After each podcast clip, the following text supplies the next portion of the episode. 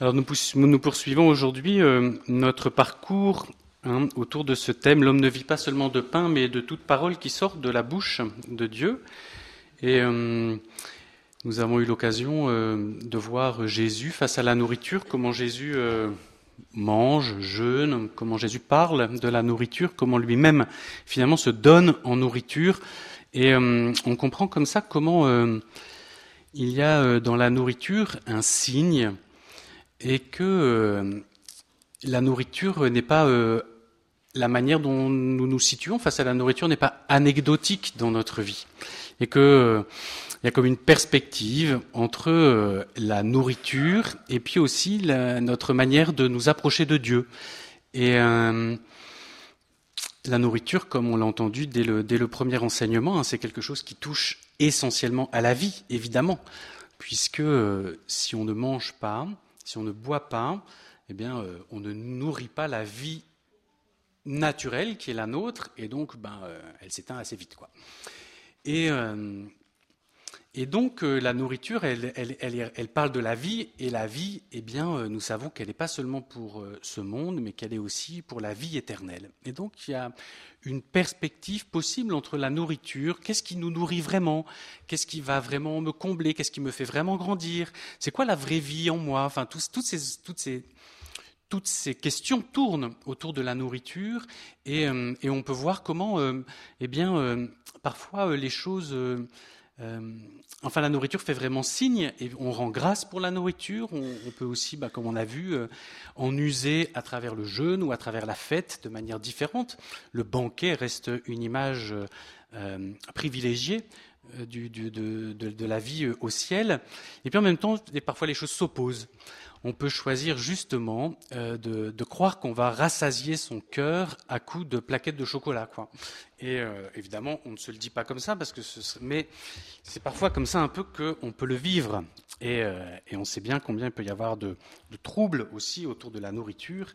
Et enfin voilà, donc on a, on a vu que on a déjà euh, touché du doigt beaucoup d'enjeux à travers euh, Jésus et la nourriture, à travers la question du jeûne. Hier soir, on a vu aussi euh, comment Jésus parlait autrement de se nourrir. Ma nourriture, c'est de faire la volonté de mon Père.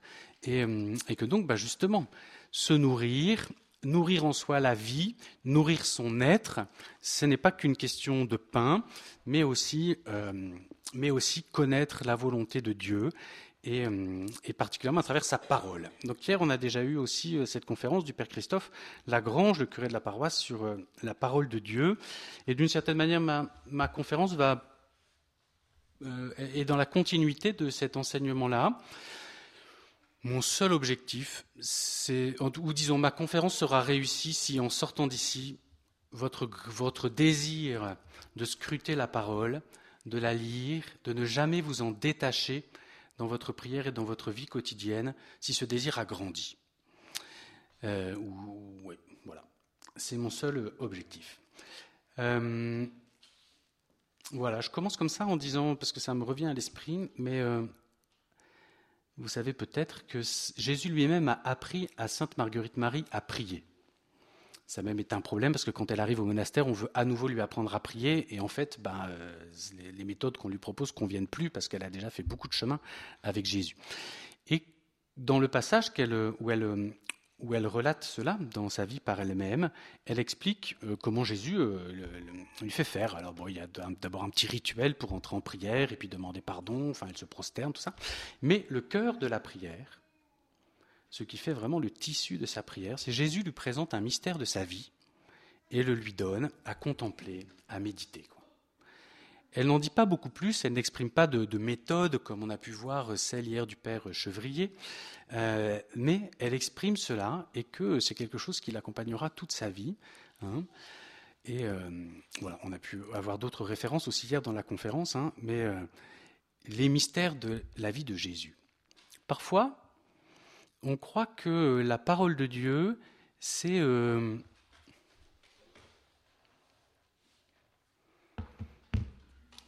euh, c'est un texte qui fait mémoire de la vie de Jésus et qui permet d'avoir euh, un récit qui relate ce que Jésus a vécu. Et donc ça nous permet, ben, de, ça raconte sa vie, quoi.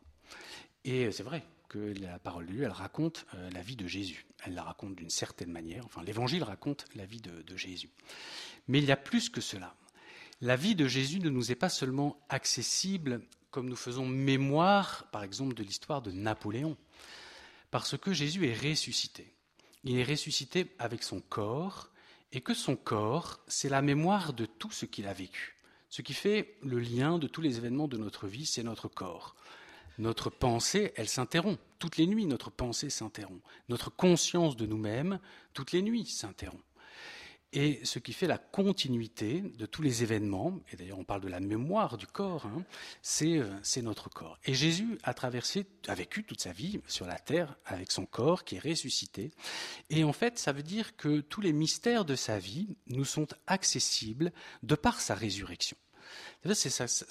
Donc la vertu du récit évangélique la vertu de la méditation la vertu ça veut dire la, puissance ça veut dire euh, ce qui euh, euh, comme la lumière derrière le vitrail c'est ce qui ce qui fait que ça porte du fruit. Ça n'est pas notre propre travail. Ça n'est pas d'abord le fait que nous allons scruter les choses et puis être intelligents avec avec le texte tel qu'il est écrit.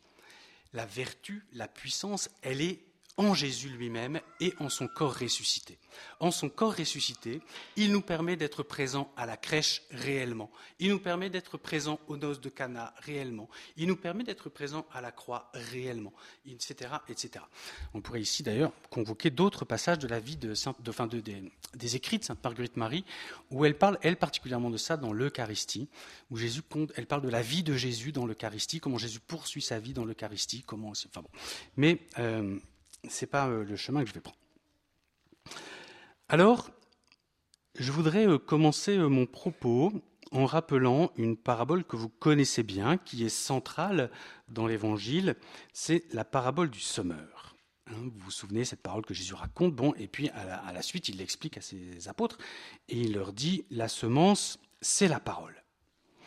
Et donc une partie de cette parole, qui est la parole de Dieu, elle tombe sur le chemin.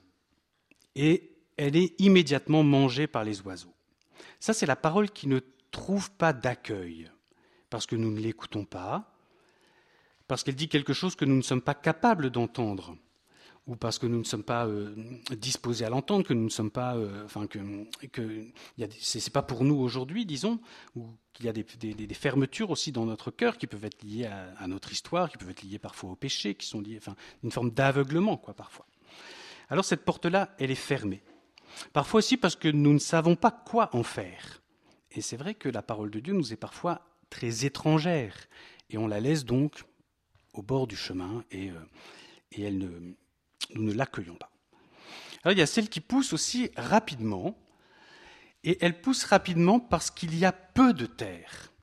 Ça, c'est un détail intéressant.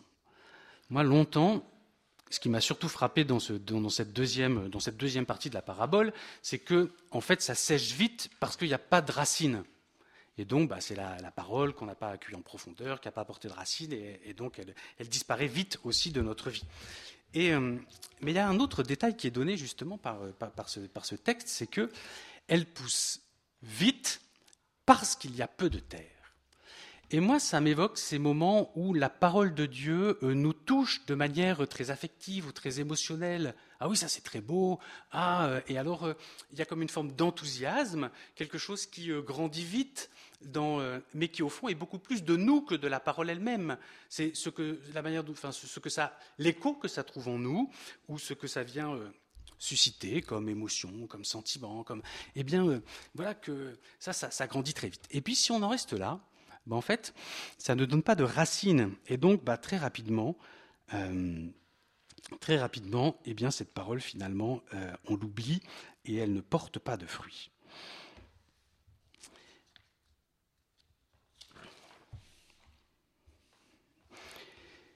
Il y a aussi, c'est la troisième étape, celle que nous écoutons, qui prend place dans notre vie, mais, disons comme ça, elle a de la concurrence. C'est la parole qui a de la place dans notre vie, mais au même niveau que d'autres principes de réflexion ou d'autres principes de sagesse. Alors parfois, on en vient à se dire, bon, bah, la parole de Dieu, c'est bien, c'est important, mais quand même, il faut être réaliste. Hein? Par exemple, une parole pas, forcément facile à comprendre, c'est Jésus qui dit euh, si on te frappe sur la joue droite, tends la joue gauche. Bon, Jésus, il faut être réaliste. Cette parole, elle est bien, mais quand même, on ne peut pas l'appliquer tout le temps. en tout cas, je ne sais pas si je suis assez d'accord pour dire qu'on ne peut pas l'appliquer tout le temps dans sa littéralité. Mais peut-être qu'elle dit aussi quelque chose. Bon, D'ailleurs, on voit que Jésus lui-même ne l'a pas appliqué comme ça quand il est frappé par euh, le soldat du grand prêtre euh, au moment de son procès.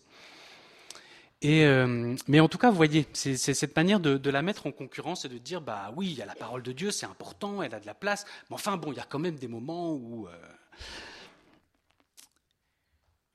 D'autres sources, la concurrence et les soucis de la vie, l'orgueil des richesses, eh bien, étouffent en fait la vie de cette parole.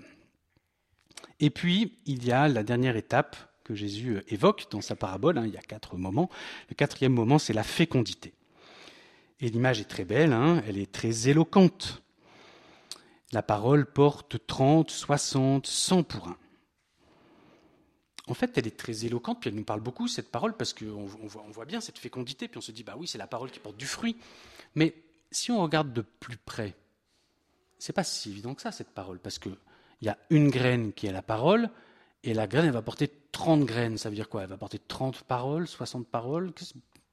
Si on en reste à l'image de la fécondité, et souvent les paraboles d'ailleurs ne sont pas faites pour être scrutées dans tous leurs détails, et certainement le plus important, c'est ça, c'est cette profusion euh, qui nous parle de la fécondité, de la surabondance, de la fécondité de la parole de Dieu dans notre vie. Mais peut-être aussi que ça nous dit que accueillir sérieusement une parole, en fait, c'est déjà en accueillir 30, en accueillir 60, en accueillir 100. La parole de Dieu, c'est comme euh, c'est comme un réseau Internet. Quoi. Il, y a, des connexions partout, des liens partout, des, liens hypertextes, c'est comme ça que ça s'appelle, hein, des trucs comme. Enfin bon, il y, a, des nœuds partout.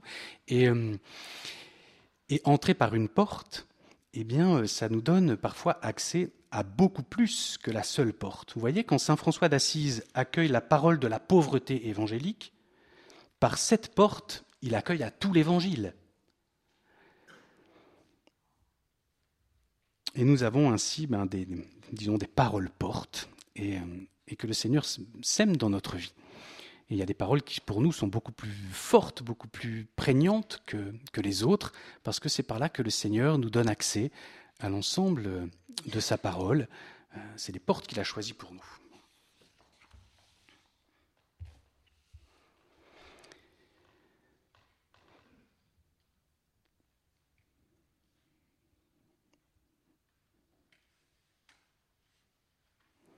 Alors je rappelais cela pour redire hein, que notre relation à la parole, la manière dont nous la connaissons, la manière dont nous l'accueillons, elle n'est pas du tout neutre pour le Seigneur.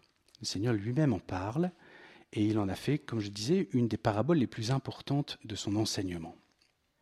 Alors je voudrais convoquer maintenant un autre passage de l'Évangile pour introduire euh, la, la, lecture, enfin en diagonale, mais la lecture d'un texte de Benoît XVI que je trouve très inspirant.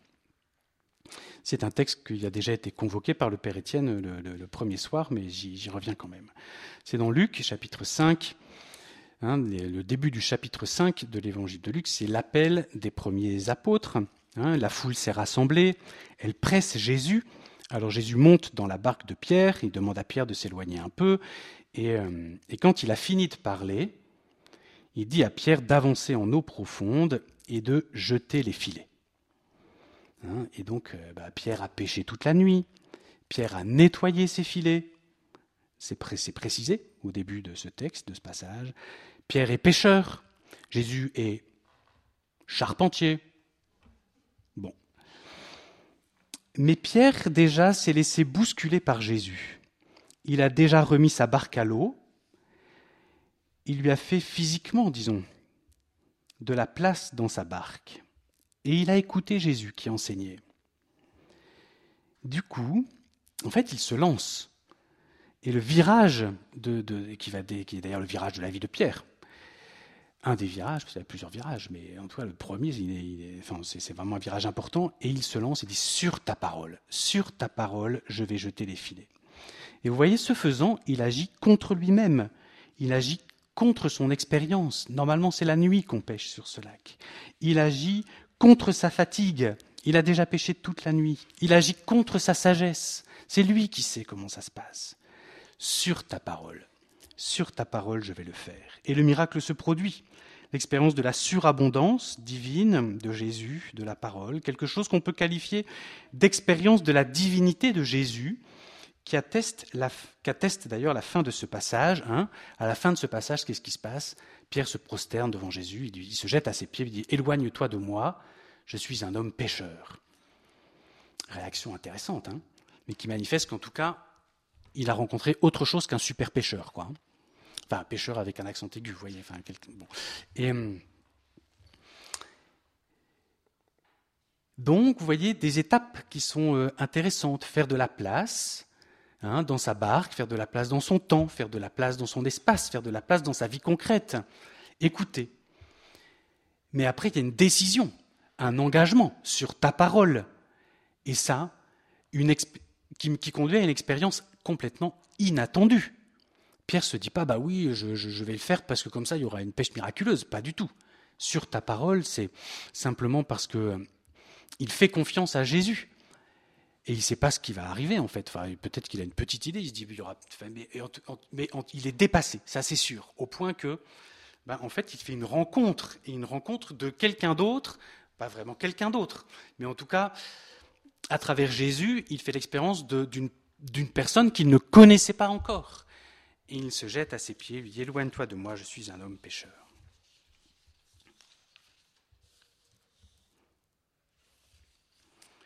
Alors, je voudrais vous dire maintenant quelques mots au sujet de, enfin de, du, ça s'appelle Réflexion du pape Benoît XVI à l'ouverture de la première congrégation générale. C'était pour le synode sur la parole de Dieu. C'est un petit texte qu'il a, qui, qu'il a prononcé le 6 octobre 2008. Il parle de la parole de Dieu. Et de fait, il dit des choses qui sont très, très inspirantes. il dit la parole de Dieu est la véritable réalité et pour être réaliste, nous devons justement compter sur cette réalité. Nous devons changer notre idée que la matière, les choses solides qu'on peut toucher, serait la réalité la plus solide, la plus sûre. Ça, c'est une véritable révolution copernicienne. Il est certain que pour nous, de manière immédiate, parce que notre connaissance notre connaissance du monde, elle passe par nos sens, parce que nous voyons, parce que nous touchons, parce que nous sentons. Et c'est ça qui nous permet de connaître. C'est là-dessus donc que de manière naturelle et première, nous appuyons mm, la sécurité de notre connaissance. J'ai vu, je sais que ça existe. J'ai fait cette expérience, je sais que ça existe.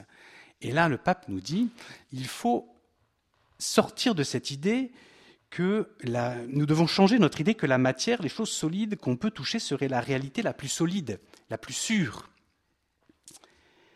Alors il fait allusion après à la parabole, vous savez, qui finit le sermon sur la montagne dans l'évangile selon saint Matthieu, où Jésus dit on peut construire sa maison sur le roc, mais on peut aussi la construire sur le sable. Et la différence, c'est celui qui écoute ma parole et la met en pratique. Ça, c'est celui qui alors va construire sur le roc. Bon. Et puis il dit, seule la parole de Dieu est le fondement de toute la réalité. Elle est aussi stable que le ciel, plus stable que le ciel, elle est la réalité. Nous devons donc changer notre concept de réalisme. La personne réaliste, vous voyez, c'est pour ça précédemment, parfois on se dit, nous, il faut quand même être un peu réaliste et on croit que mettre la parole de Dieu un peu de côté nous permet d'être plus réaliste. La personne réaliste est celle qui reconnaît dans la parole de Dieu, dans cette réalité apparemment si faible, le fondement de tout. La personne réaliste est celle qui bâtit sa vie sur ce fondement qui reste en permanence. CF, les paroles de Jésus, ciel et terre passeront, mes paroles ne passeront pas. Alors le pape, à ce moment-là, évoque la création. Évidemment, on s'y attendait, puisque toute la réalité a pour fondement la parole de Dieu. Dieu dit, et cela fut. C'est cette parole qui est la source, qui C'est difficile de trouver des bons mots. Il faut, ah, on pourrait convoquer toute la métaphysique qui justement essaye d'apporter un discours sur l'être et sur ce qui sous-tend toute réalité. Mais bon, toutes les choses proviennent de la parole. Elles sont un produit de la parole. Dieu a dit et cela fut. L'histoire. Alors il continue après et surtout il évoque ça. L'histoire du salut. L'histoire du salut, c'est l'histoire que consigne la Bible l'histoire du salut n'est pas un événement mineur dans une planète pauvre, dans l'immensité de l'univers. Ce que raconte la Bible, et elle raconte grosso modo l'histoire d'un petit peuple, le plus petit de tous les peuples, dit Dieu. C'est pour ça que je t'ai choisi. Cette histoire n'est pas un événement mineur dans une planète pauvre, dans l'immensité de l'univers. Elle n'est pas une chose minime qui advient par hasard sur une planète perdue, elle est le mobile de tout, la raison de la création. Si Dieu a créé le monde, c'est pour l'histoire de ce peuple. En fait, c'est pour l'histoire d'une alliance. L'histoire du salut, c'est l'histoire de Dieu avec un peuple. C'est l'histoire qui raconte des refus, qui raconte des acceptations, qui raconte des engagements pour Dieu, mais qui raconte aussi tout le péché d'un peuple. C'est qui, qui, qui, montre, en fait, qui n'apporte pas beaucoup de théorie, mais qui relate comment ça se passe la vie avec Dieu. Et cela n'est pas du tout anecdotique, cela n'advient pas non plus du tout par hasard, c'est le mobile de tout, la raison de la création. Si le monde existe, c'est pour ce qui est écrit dans cette Bible. Tout est créé pour qu'advienne cette histoire, la rencontre entre Dieu et sa créature. En ce sens, l'histoire du salut, l'alliance précède la création. Vous voyez ce que ça veut dire aussi si on le rapporte à nous-mêmes Si j'existe, c'est parce que Dieu veut une relation avec moi. Si j'existe, c'est parce que Dieu veut un dialogue avec moi. Il veut une alliance avec moi. Il veut que mon histoire soit une histoire de salut, que ma vie raconte quelque chose de ce qu'est cheminer avec Dieu. Qu'est-ce que c'est entendre Dieu? Qu'est-ce que c'est répondre à Dieu? Qu'est-ce que c'est cheminer avec Dieu?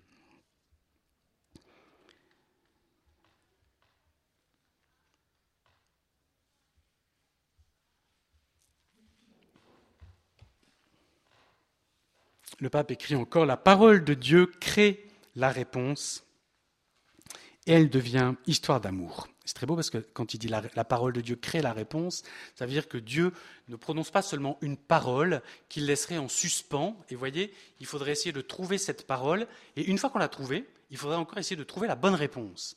En fait, Dieu, quand il nous parle, il, inscrit déjà l'essence de la réponse dans notre cœur. Dieu crée, la parole de Dieu crée la réponse et elle devient histoire d'amour.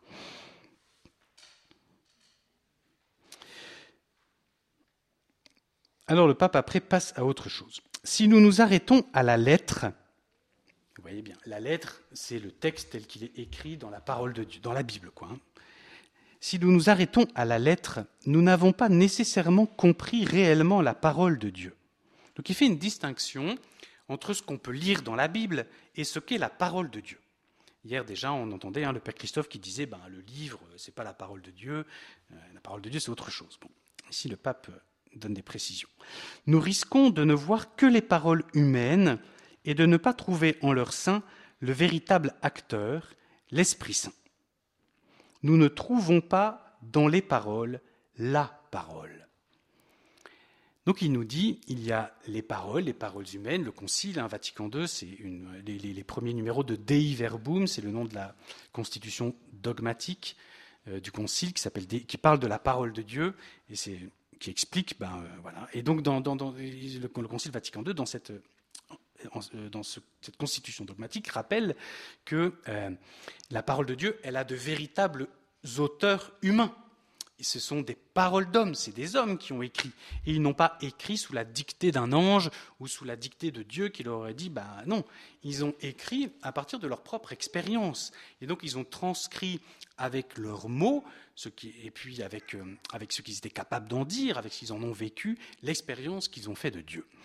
Et dans ces paroles humaines, il nous appartient de chercher la parole, la parole de Dieu. Alors le pape, à ce moment-là, il évoque, par exemple, l'épisode des mages dans la Bible, dans l'Évangile. les mages, ils vont voir Hérode et lui disent, ben, nous, on a entendu dire qu'il euh, y avait le roi euh, d'Israël qui devait naître. Est-ce que ça te dit quelque chose? Que fait Hérode? Il convoque tout de suite les spécialistes, les scribes, les, pharisiens, il les consulte, bon, et ils savent très bien dire ce qui doit se passer. Ce sont de grands spécialistes, écrit le pape, qui connaissent tout. Et cependant, ils ne voient pas la réalité, ils ne connaissent pas le Sauveur. Donc ils connaissent par cœur la lettre, ils savent très bien se débrouiller avec les textes de la Bible, mais en fait, ils ne savent pas y entendre la parole. Nous devons, dit le pape, être à la recherche de la parole dans les paroles. Il y a un autre livre du pape, mais c'était avant qu'il soit pape, quand il était euh, Ratzinger, il est invité par Jean-Paul II à prêcher la retraite euh, pascale au Vatican. C'est un livre qui s'appelle Le Ressuscité, qui, donne euh, donc sa, prédication, sa retraite. Et il évoque dans ce il, il parle des tentations donc de, de, Jésus, le premier évangile du carême, et il dit mais en fait, citer la parole de Dieu, utiliser la parole de Dieu, mais le démon le fait aussi. Il dit à Jésus, mais il est écrit, euh, les anges protégeront euh, ton chemin. Et euh, utiliser la parole de Dieu, la connaître, on peut même l'utiliser contre Dieu, en fait. Vous voyez et, Donc, ce n'est pas parce qu'on connaît ou qu'on lit la lettre qu'on a rencontré la parole. Ce n'est qu'en nous conformant. Alors oui, comment faire? Il donne quelques clés, pas, pas, beaucoup parce que c'est un texte court, mais il dit en nous conformant au mystère de Dieu.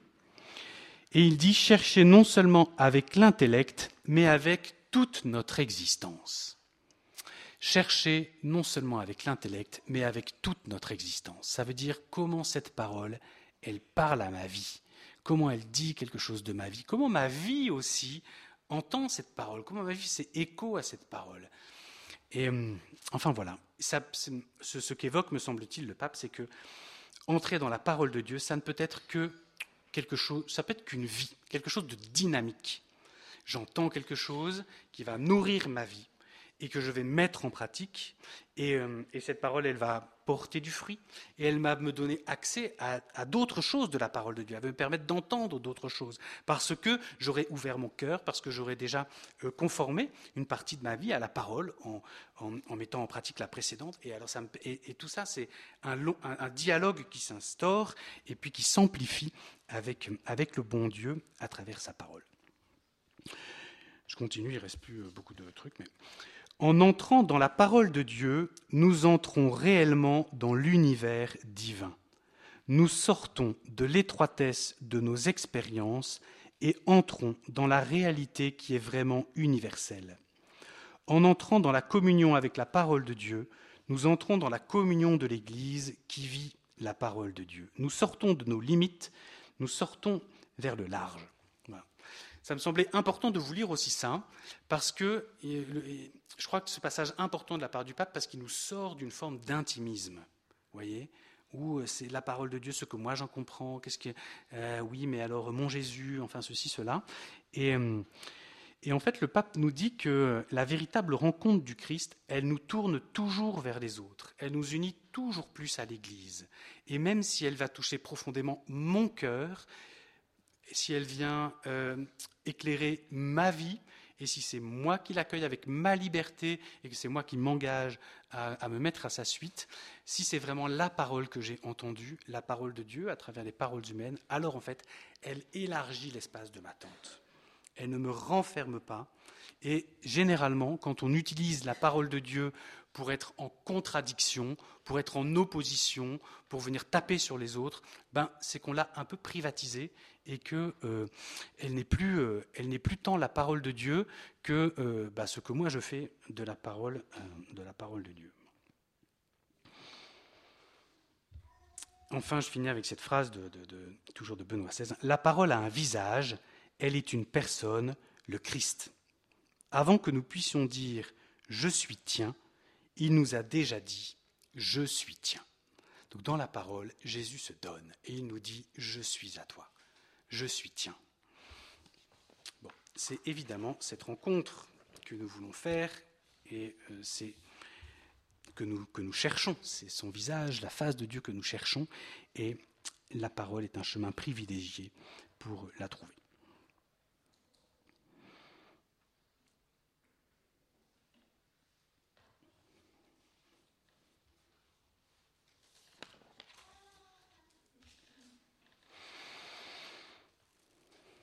Alors j'espère que ce texte de Benoît XVI, vous, bouge aussi, vous voyez, qui, vous stimule, enfin qui vous donne en tout cas le désir de chercher la parole dans les paroles. Alors je voudrais poursuivre en donnant une clé très traditionnelle de lecture de, de la Bible qu'on appelle les quatre sens de l'écriture.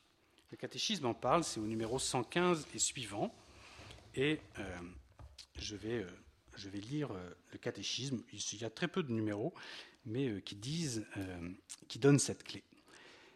Ça s'appelle le, paragraphe, le titre du paragraphe, c'est l'essence de l'écriture. L'essence en deux mots, LES plus loin SENS. E Selon une ancienne tradition, on peut distinguer deux sens de l'écriture le sens littéral et le sens spirituel.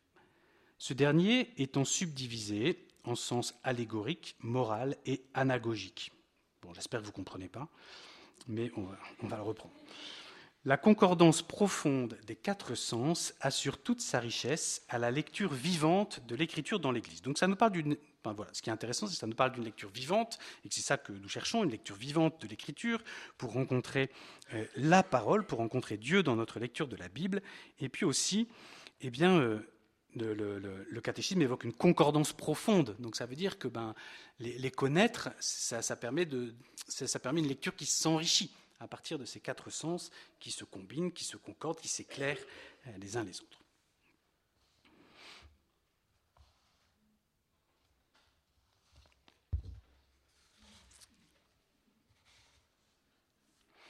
Alors trop souvent, me semble-t-il, quand nous lisons la parole de Dieu, nous nous demandons aussitôt Qu'est-ce que ça veut dire? Qu'est-ce que ça veut dire pour moi? Et est-ce qu'il y a une leçon à en tirer? Vous voyez, il me semble, mais d'abord, nous ne faisons pas tous la même chose, évidemment, puis nous avons des, expériences très différentes, mais, euh, mais, il me semble que de manière assez naturelle, eh bien, euh, en fait, nous rapportons à nous la parole de Dieu. Vous voyez? Et, de fait, ça ressemble assez vite. C'est comme la nourriture. On la mange, on l'assimile, et puis euh, elle devient nous. Et la parole de Dieu, ben, de manière assez, euh, assez naturelle, eh bien, on la, on phagocyte. On la fait entrer dans notre propre univers pour voir bah, dans quelle mesure elle va pouvoir retrouver des harmoniques dans notre univers. Or, précisément, dans le texte du pape que je vous lisais, de, Benoît XVI, ce qui est intéressant, c'est d'entrer dans l'univers de Dieu. Alors la première question importante, c'est qu'est-ce que ça dit? De quoi ça parle? Je vous lis un texte du pape François dans son encyclique, ou sa lettre apostolique, c'est plus Evangelii Gaudium. Eh bien, il a un des petits passages sur l'écriture. Il écrit ça. Le pape François, donc c'est le numéro 147 d'Evangelii Gaudium, la joie de l'évangile. Avant tout, il convient d'être sûr de comprendre convenablement la signification des paroles que nous lisons je veux insister sur quelque chose qui semble évident, mais qui n'est pas toujours pris en compte. Le texte biblique que nous étudions a deux ou trois mille ans. Son langage est très différent de celui que nous utilisons aujourd'hui. Bien qu'il nous semble comprendre les paroles qui sont traduites dans notre langue, cela ne signifie pas que nous comprenions correctement ce qu'a voulu exprimer l'écrivain sacré. Ça, c'est une partie, c'est trompeur. Ce sont les mêmes mots de notre, les mots notre langage, parfois d'ailleurs même des mots très simples. Et, euh, donc, bah voilà, on a le sentiment qu'évidemment, on comprend. Mais en réalité, la parole de Dieu, c'est une autre langue. Qu'est-ce que c'est l'eau dans l'écriture? Qu'est-ce que c'est le rocher dans l'écriture? Qu'est-ce que c'est la haute montagne? Dimanche dernier, sur une haute montagne. Qu'est-ce que c'est une haute montagne? Moi, je lis haute montagne, je pense tout de suite, bah oui, au Mont Blanc. Je connais bien le Mont Blanc, j'aime bien me promener autour, bon, très bien. Mais en fait, il s'avère que dans la Bible, haute montagne a un sens en fait très précis. Il existe des dictionnaires français Bible. Par exemple, il existe un dictionnaire qui s'appelle le vocabulaire de théologie biblique. C'est un, dictionnaire qui a des entrées, donc des, mots. Il n'a pas tous les mots, évidemment, mais les principaux. Quand je regarde à eau, ah bah, il va m'expliquer où est-ce qu'on parle de l'eau, quels sont les passages les plus importants de l'eau. Évidemment, l'eau, c'est la vie dans l'écriture, mais c'est aussi l'eau qu'on a traversée, c'est la mer Rouge, c'est le Jourdain, c'est enfin tout cet univers dans lequel nous entrons petit à petit, qui est notre culture, qui est notre univers familial, tout cet univers, en fait, bien, il nous faut l'apprendre. Et si nous croyons que de manière immédiate, il est le nôtre et que nous le connaissons, ben, en fait, nous risquons de rester au seuil euh, et euh, ouvrir la porte. Alors la première chose, et c'est ce qu'on a euh, entendu déjà hier avec le Père Christophe, hein, la première chose, c'est de bien lire. Le Père Christophe, lui, invité même à écrire, ce qui permet ben, de d'avoir une connaissance du texte profond. Dans la méthode de la lectio divina, qui est une autre méthode traditionnelle de lecture, on prend beaucoup de temps pour lire. Un, temps qu'on peut lire, un, texte qu'on peut lire en 30 secondes, on va prendre 10 minutes pour le lire. Ce n'est pas, pas pour le bien lire, c'est parce qu'on a besoin de temps pour que ce texte, que de manière naturelle nous allons avaler, que nous allons phagocyter, que nous allons bloup, bloup, vous voyez, hop, comme ça, dans notre monde, eh bien, qu'il se pose à nous dans son altérité.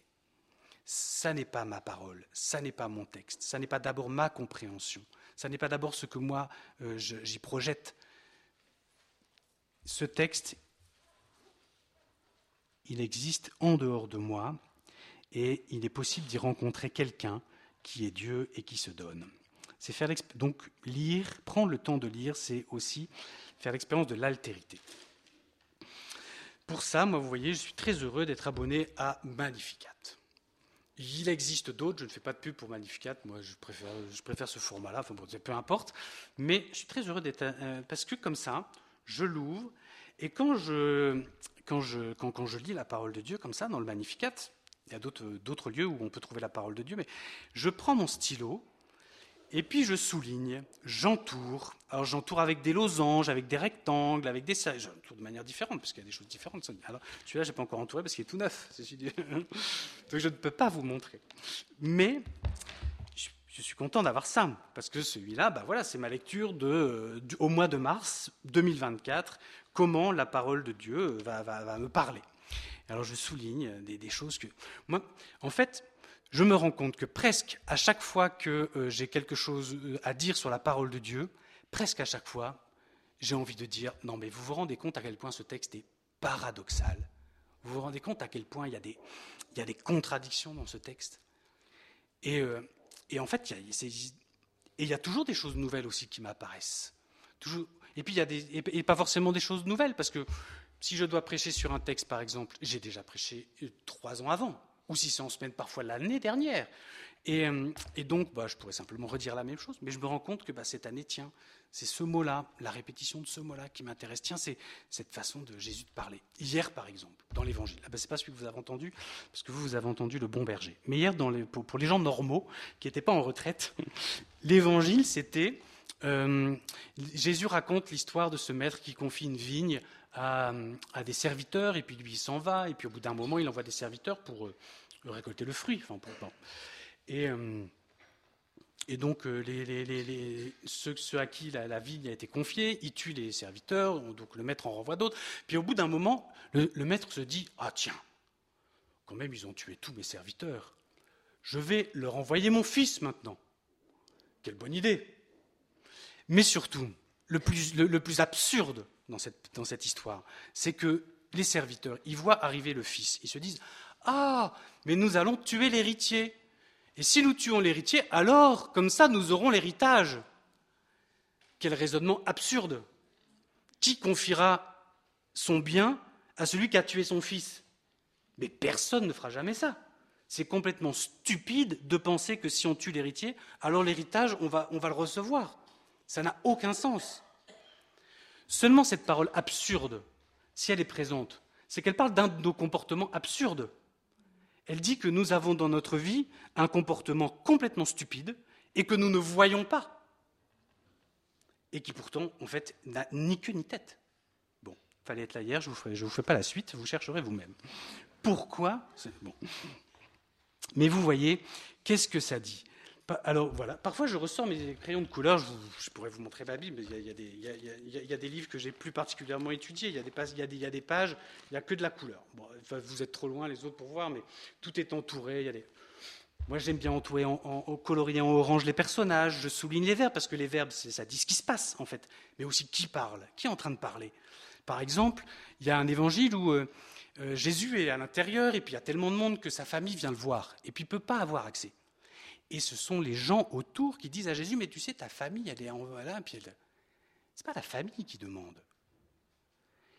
C'est les gens qui rapportent. Ça vous est jamais arrivé, vous, de, en fait, de projeter sur les autres, ou bien de, prendre, euh, enfin, de transformer ce qui peut être la demande ou pas la demande de quelqu'un, et puis de mettre la pression sur quelqu'un d'autre en disant, mais tu sais, il y a ça, il faut que tu fasses ceci, cela. En fait, c'est intéressant de savoir que ce n'est pas la famille elle-même qui demande, mais que c'est la foule qui rapporte ça à Jésus, qui peut-être ne parle que de ses propres angoisses. Bon. Qui parle? Qu'est-ce qui se passe? Euh, alors moi, je souligne en bleu les lieux, je souligne en vert les, le temps, enfin les, circonstanciels de temps, bon tout ça. Bon, chacun fait comme il veut. Mais en tout cas, euh,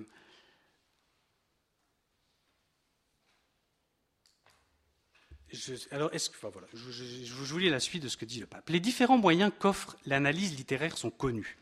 Prêter attention aux mots qui sont répétés ou mis en relief, reconnaître la structure et le dynamisme propre d'un texte, considérer la place qu'occupent les personnages, etc. Mais le but, et ça, c'est très important parce que ça commence à devenir compliqué. Certains se disent peut-être, ouh là là là là là là, mais ça m'a l'air complètement trop, ça m'a l'air complètement un télo ce truc-là. Le but n'est pas de comprendre tous les détails d'un texte. Le plus important est de découvrir quel est le message principal, celui qui structure le texte et lui donne unité. Bon. Je prends le temps de, poursuivre sur ce point parce qu'en fait, euh, je reste persuadé, comme je l'ai dit au début, juste en commençant là ce, ce point, que notre plus grand défaut par rapport à la parole de Dieu, c'est de ne pas la laisser exister. Et que le seul moyen de la laisser exister, c'est de prendre au sérieux la lettre, le texte dans son sens littéral. Dans son discours au Bernardin, Benoît XVI disait, remémorait, enfin faisait état de la manière dont de nombreuses sciences sont nées de l'étude de la Bible. Parce que précisément, nous cherchons à savoir ce qu'elle dit. Pour une part l'archéologie, pour une part euh, la, philologie, l'étude du langage, certaines, euh, des, etc., etc. Des, sciences qui permettent d'entrer dans, euh, dans ce que dit le texte. Qu'est-ce que alors des sciences, des sciences historiques, des sciences. Alors nous n'avons pas besoin nous d'être ces scientifiques. Nous n'avons pas besoin. Mais ce serait une mauvaise excuse que de se dire bon bah moi je ne suis pas archéologue, je, euh, ne parle pas syriaque couramment, euh, etc. Et donc bah ça ne me concerne pas. Non.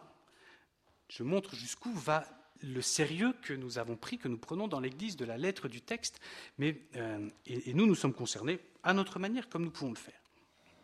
Origène écrit, Origène c'est un, des premiers commentateurs de de l'écriture au IIe siècle observe chaque détail de l'écriture, car en chacun, pour qui sait creuser profond, il y a un trésor, et peut-être même que c'est là où l'on n'y pense pas que se cachent les joyaux précieux des mystères.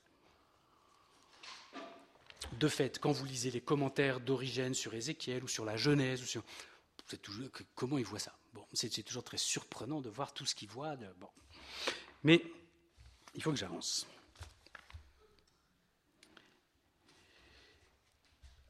Le sens littéral, écrit le catéchisme, c'est le sens signifié par les paroles de l'écriture et découvert par l'exégèse qui suit les règles de la juste interprétation. Saint Thomas d'Aquin écrit Tous les sens de la Sainte Écriture trouvent leur appui dans le sens littéral. Ça veut dire que plus nous sommes attentifs à ce que ça dit, et plus nous nous permettons une base large euh, pour, euh, euh, l'interprétation, mais ce n'est pas seulement ça, enfin pour le dialogue avec Dieu dans l'Écriture. J'ai prévu de dire un autre truc.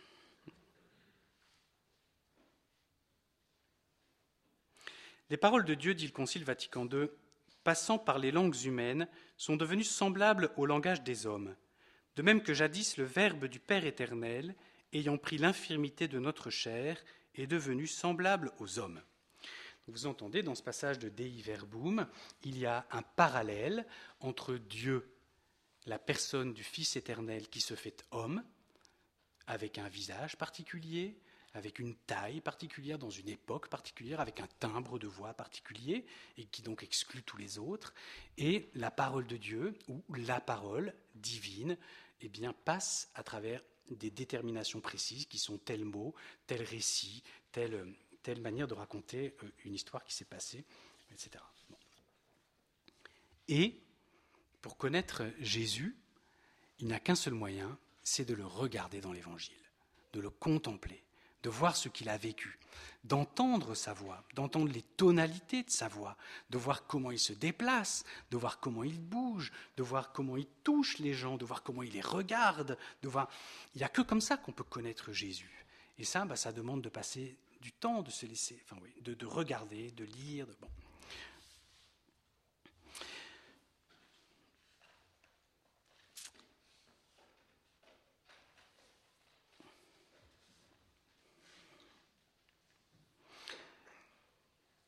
Alors, pour cela nous aident euh, bah, les notes de la Bible. C'est pour ça que c'est bien d'avoir une grosse Bible comme celle-là. Celle-là, elle a déjà été recarrossée deux fois. Là, c'est pas la plus belle carrosserie qu'elle ait eue, mais elle est pratique quand même. Euh, avec des notes, je vous parlais du vocabulaire théologique de la Bible, mais des, commentaires. Il y a beaucoup de commentaires qui existent. Moi, en ce moment, je lis celui-là. Euh, qui est un commentaire de l'évangile de Marc, et en fait ça ouvre plein de perspectives, c'est vraiment génial. Mais il y a des commentaires qui sont, il y a des commentaires de l'écriture qui sont plus thématiques. Par exemple, Philippe Lefebvre, il aime bien faire des choses thématiques, et c'est pareil, il a une manière de, lire la Bible qui, ouvre des, Et puis en lisant des commentaires, petit à petit, ben, on apprend. Enfin, ça, ça nous aide à, à poser un autre regard aussi sur la Bible. Euh, voilà. en tout cas, il y a Marie-Noël Tabu qui a aussi produit des, qui commente les euh, les lectures pour chaque dimanche de l'année et, euh, qui, pareil, enfin, beaucoup euh, de sens. bon. Une dernière chose que je veux dire là-dessus, c'est. je ne sais pas ce qu'il en est pour vous, mais je, je, vois bien pour ma part que revient régulièrement la tentation d'une forme d'idéalisme. voyez La foi comme une pure lumière, ou bien chercher quelque chose de l'ordre du contact immédiat avec Dieu. Et je trouve que la parole de Dieu ramène au chemin tel qu'il est, parce qu'elle raconte une histoire avec des erreurs, des errements, des obscurités, des patiences, des incompréhensions, parce que le texte lui-même est parfois un obstacle, plus un obstacle qu'une fenêtre, parce qu'on ne comprend pas, parce qu'on bute, parce que c'est une histoire aussi, et que tout n'est pas donné d'un coup, ni magiquement. C'est une histoire, et l'histoire, il faut la vivre, il faut faire le chemin. C'est pas toujours bien écrit. Hein, Saint Augustin, on sait, hein, pendant une dizaine d'années, il rejette la Bible, il trouve que vraiment c'est trop mal écrit. Enfin, il veut, jusqu'au jour où il entend une voix qui lui dit "Tolle legge", prends et lis. Bon. Et puis il va devenir un des plus grands commentateurs de, la Bible finalement. Le pape nous rappelle un plus de souvent que le réel est plus riche que l'idée eh bien, euh, le réel, c'est ce qui nous est donné dans la lettre de la Bible, ce qui est décrit dans les évangiles, ce qui est écrit. Et ce réel, il est toujours plus grand que l'idée que nous, on se fait de Jésus ou de Dieu.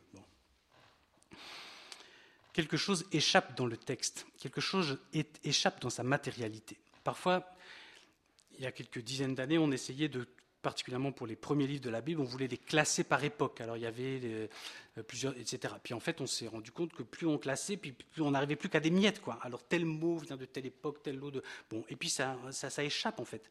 Dans la Bible, il y a des phrases qui sont pas terminées, il y a des mots qu'on ne comprend pas, il y a des passages qui sont très obscurs, il y a des passages on ne sait pas bien parce que dans des manuscrits euh, attestent deux versions euh, et on en choisit une, mais il y a quelque chose en fait qui qu'on ne peut pas contrôler, sur lequel on ne met pas la main. Et ça, je trouve ça très libérant. La parole de Dieu, eh bien, euh, parce qu'en en fait, on peut, ne eh, peut pas la contrôler, quoi. Alors que c'est la parole de Dieu, il aurait pu faire en sorte que ce soit carré, quoi, qu'enfin ce soit bon. Ben non. Et je trouve ça très libérant, parce que nos vies, elles sont comme ça, et que Dieu s'y dit, et qu'il y a aussi des choses obscures. Bon.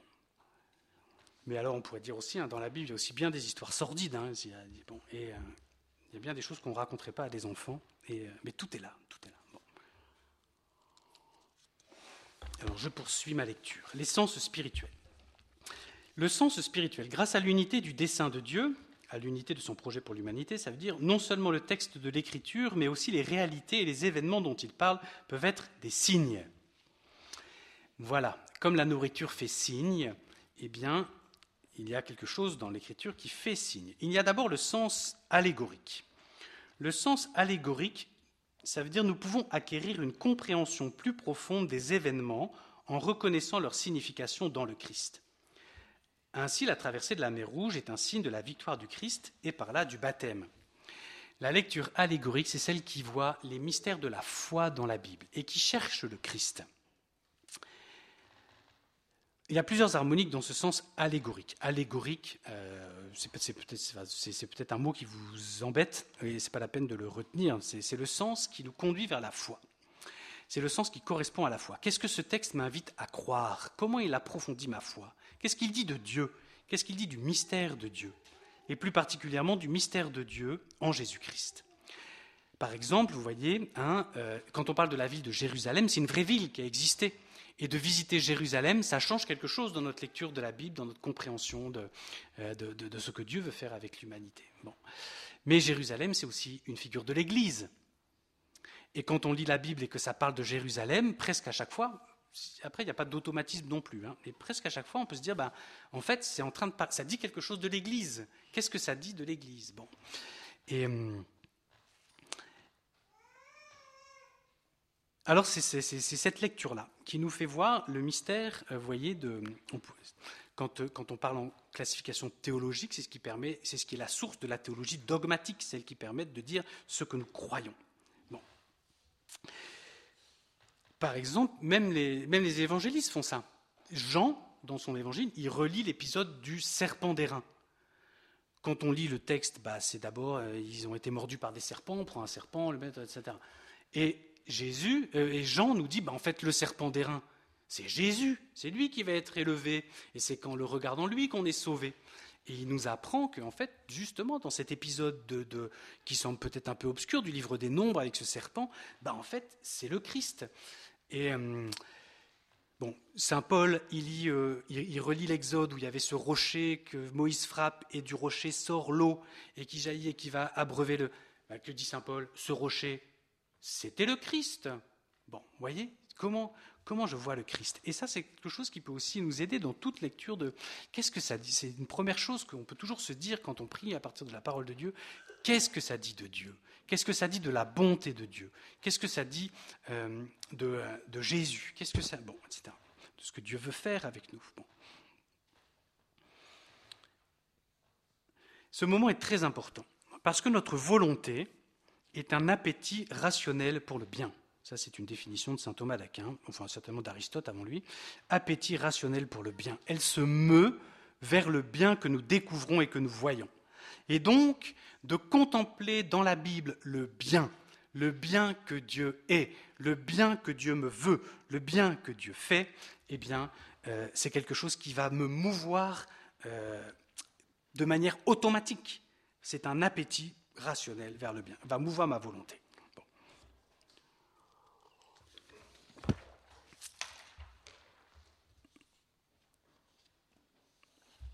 Je passe parce que faut que je vous dise. Le sens moral, c'est le deuxième. Les événements rapportés dans l'Écriture doivent nous conduire à un agir juste.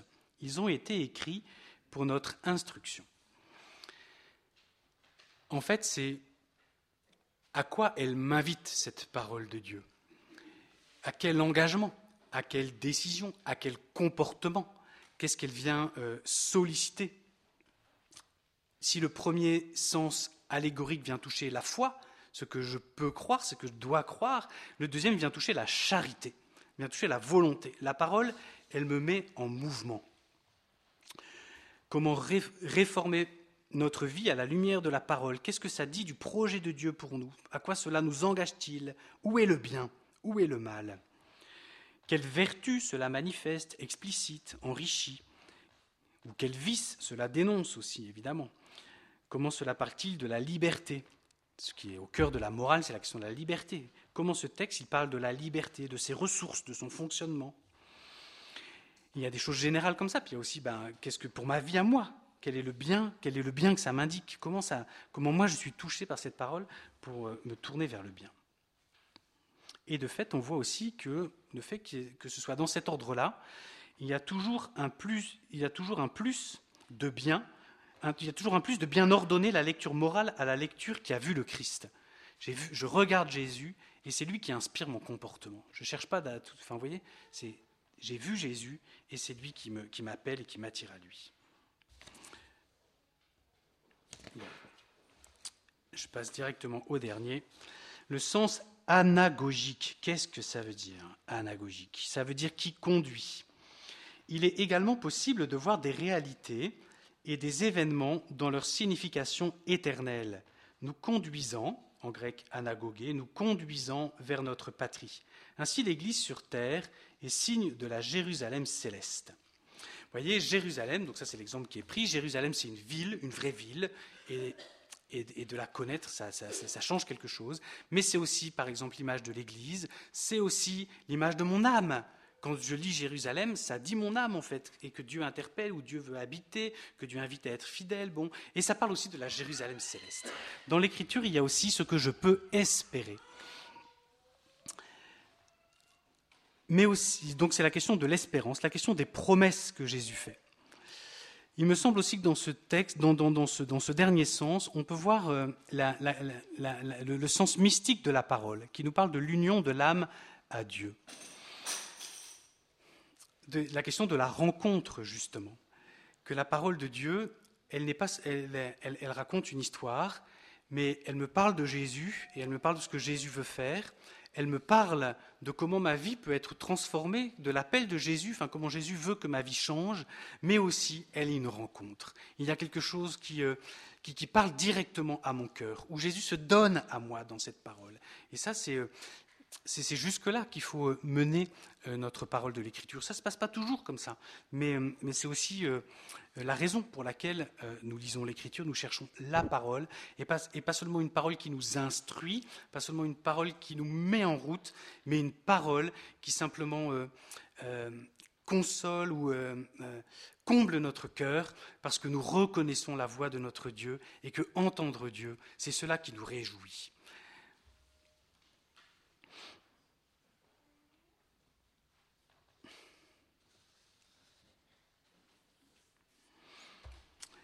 Je conclus en reprenant simplement, euh, vous voyez comment ça se passe dans l'évangile d'Emmaüs.